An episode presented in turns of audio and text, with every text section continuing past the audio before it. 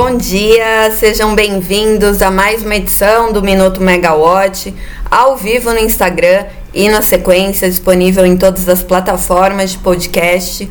Eu sou a Natália Bezutti, jornalista da Megawatt, e hoje vocês ficam comigo em mais uma dose do seu café da manhã energético dose de café da manhã, que tem notícia, né, da oferta de ações da EDP Brasil e da CELG. A EDP Brasil quer fechar o capital, né, sair da bolsa. Também tem projeções de geração renovável pela Agência Internacional de Energia. Além disso, tem a discussão do anexo C, que ontem o NUVR participou de reunião na Comissão de Minas e Energia e deu alguns esclarecimentos. Então vamos lá, vamos começar pela notícia mais fresquinha, que é na noite de ontem a EDP Brasil divulgou que a CVM autorizou a sua oferta pública de ações e sim vai fechar o mercado, sair, vai fechar o capital, sair do novo mercado e vai comprar ações de outros acionistas. Bom, essa era uma operação já esperada pelo mercado. Ainda em 2021, o CEO João Marques da Cruz tinha é, vinha falando né que achava que a bolsa estava desvalorizando o papel da companhia ele achava que enquanto havia uma negociação ali de 20 reais pela ação, ele achava que a, o valor justo seria entre 28 e 30 reais. Também ressaltou na época que quem melhor do que a EDP Brasil para investir na qualidade da sua ação, para investir na empresa. Então, é, com isso, né, um anúncio lá de 2021, em 2023 sendo concretizado e o período da oferta começou ontem, vai até dia 11 de julho, quando está previsto né, o leilão, às 15 horas na B3. E também a empresa vai atrás das ações que representam 41,45% do seu capital social votante e ao preço por ação de R$ 23,73. Caso a empresa consiga né, vender todos esses papéis, o montante esperado para ser desembolsado é de 5,7 bilhões, né? Tá nessa casa.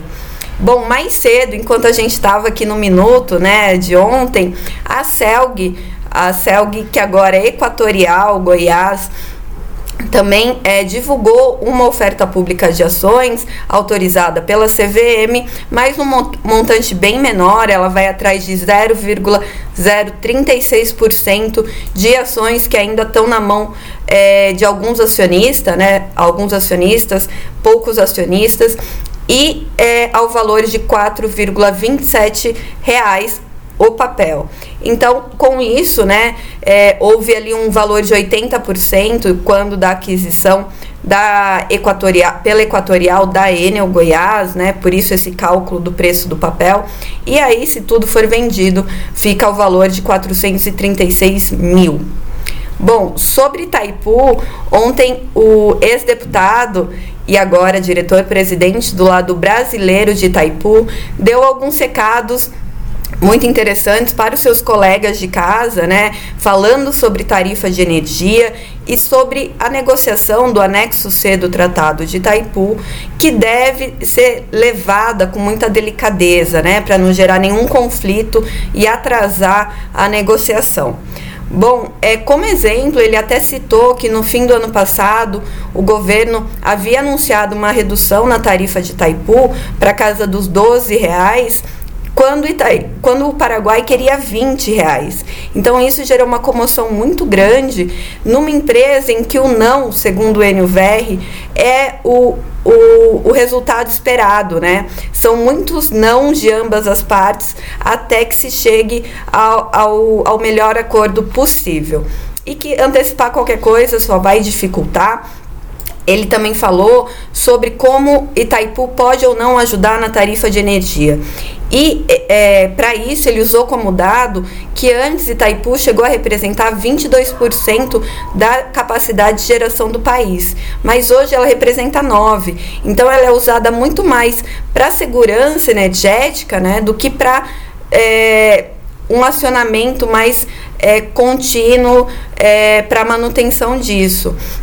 Então ele usou é, esses percentuais para explicar também que o impacto na tarifa de Itaipu vai gerar nas contas de luz né, dos consumidores do Sul, é, Sudeste e Centro-Oeste de pouco mais de 1%. Então, qualquer pressão ali, no fim das contas, vai ter um, um impacto muito pequeno na conta do consumidor. Sobre as negociações, vamos lá então. Ele falou que deve ser com muita delicadeza, né? E o que ele espera? Tudo isso vai começar no fim de agosto e também no período quando, de agosto desse ano, tá? E também no período que vão ocorrer as eleições para a presidência do Paraguai. Então, um novo governo, uma nova visão. E, além disso, é, com, começaram as negociações. Então, primeiro precisa ter um acordo dentro de Itaipu, dos dois lados. Depois, os governos têm que entrar num acordo também. E aí vai para o Congresso dos dois é, países. Como exemplo, ele citou uma, uma hidrelétrica também binacional que Paraguai tem com a Argentina e que a negociação começou em 2014. Apesar de dentro da usina e o governo aprovarem, a, a negociação, né, o novo é, contrato ficou travado dentro do, dos parlamentos dos países, né, da Argentina e do Paraguai. Por isso que ele ressaltou muita calma, muita cautela e que nenhum anúncio seja feito de forma antecipada. Bom, novas, novos desdobramentos possivelmente são temas do, do Minuto Megawatt em 2024. Falando sobre geração renovável, a geração solar fotovoltaica, somando distribuída e centralizada, é, somou mais de 30 gigawatts. E isso representa, né, ambas as gerações, mais de 13,5 13,1% da matriz elétrica brasileira. E globalmente? Globalmente, como eu falei lá no começo, a Agência Internacional de Energia Elétrica, Agência Internacional de Energia, a IEA, na sigla em inglês, ela divulgou que a expansão de renováveis deve crescer 107 gigawatts em 2023 e com isso é, superar 440 gigawatts globalmente.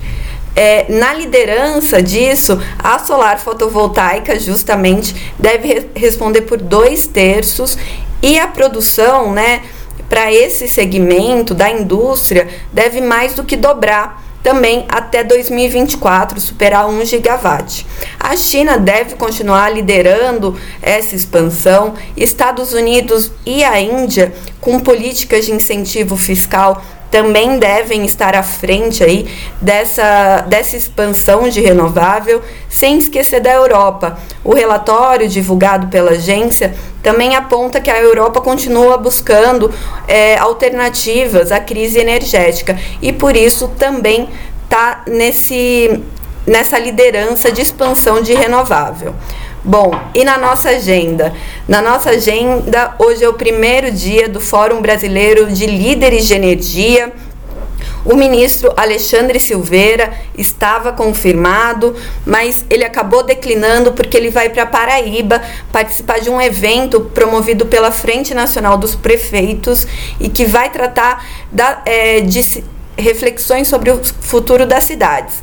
Mas Silveira declinou, né? acabou cancelando para ir para Paraíba, mas aí tem muita gente de preso, peso, como o presidente da Firjão, Eduardo Eugênio, e o governador Cláudio Castro. Então a gente pode esperar aí discussões sobre a descarbonização da indústria também, né?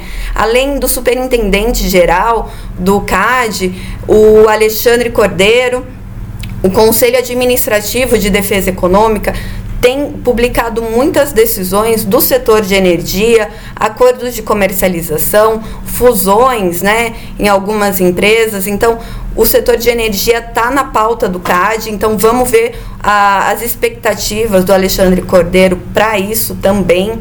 O Arthur Lira, apesar de todas a, as repercussões que estão acontecendo em Brasília, confirmou a participação online mas os deputados que são relatores de, de grandes projetos né, que estão em discussão é, no Congresso confirmaram presença, entre eles Fernando Coelho Filho, relator do PL 414.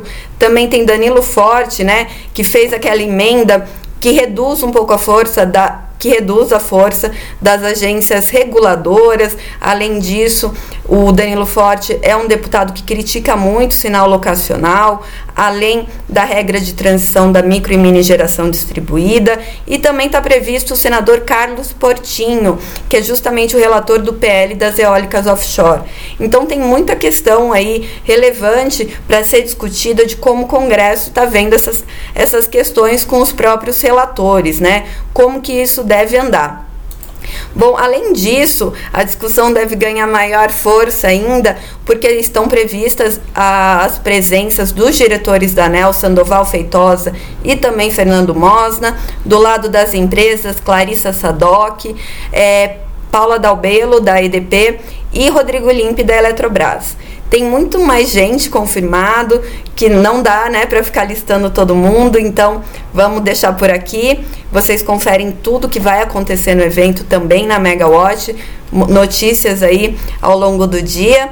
E hoje também é dia de reunião do Comitê de Monitoramento do Setor de Energia, do Setor Elétrico, CMSE e a gente espera algumas reflexões aí sobre a expansão da geração, da transmissão, já que a gente está num período de reservatórios cheios, então essa não é muito uma, uma questão mais dentro do CMSE como a gente via no passado, mas o que também deve é, surgir né, dessa discussão do CMSE, é justamente pelos reservatórios mais cheios, é a manutenção do vertimento turbinável, alguns resultados né, de como isso aconteceu é, de janeiro a maio. Então vamos aguardar Mais um ver o que acontece aqui na Megawatt e você confere tudo no nosso site e nas redes sociais.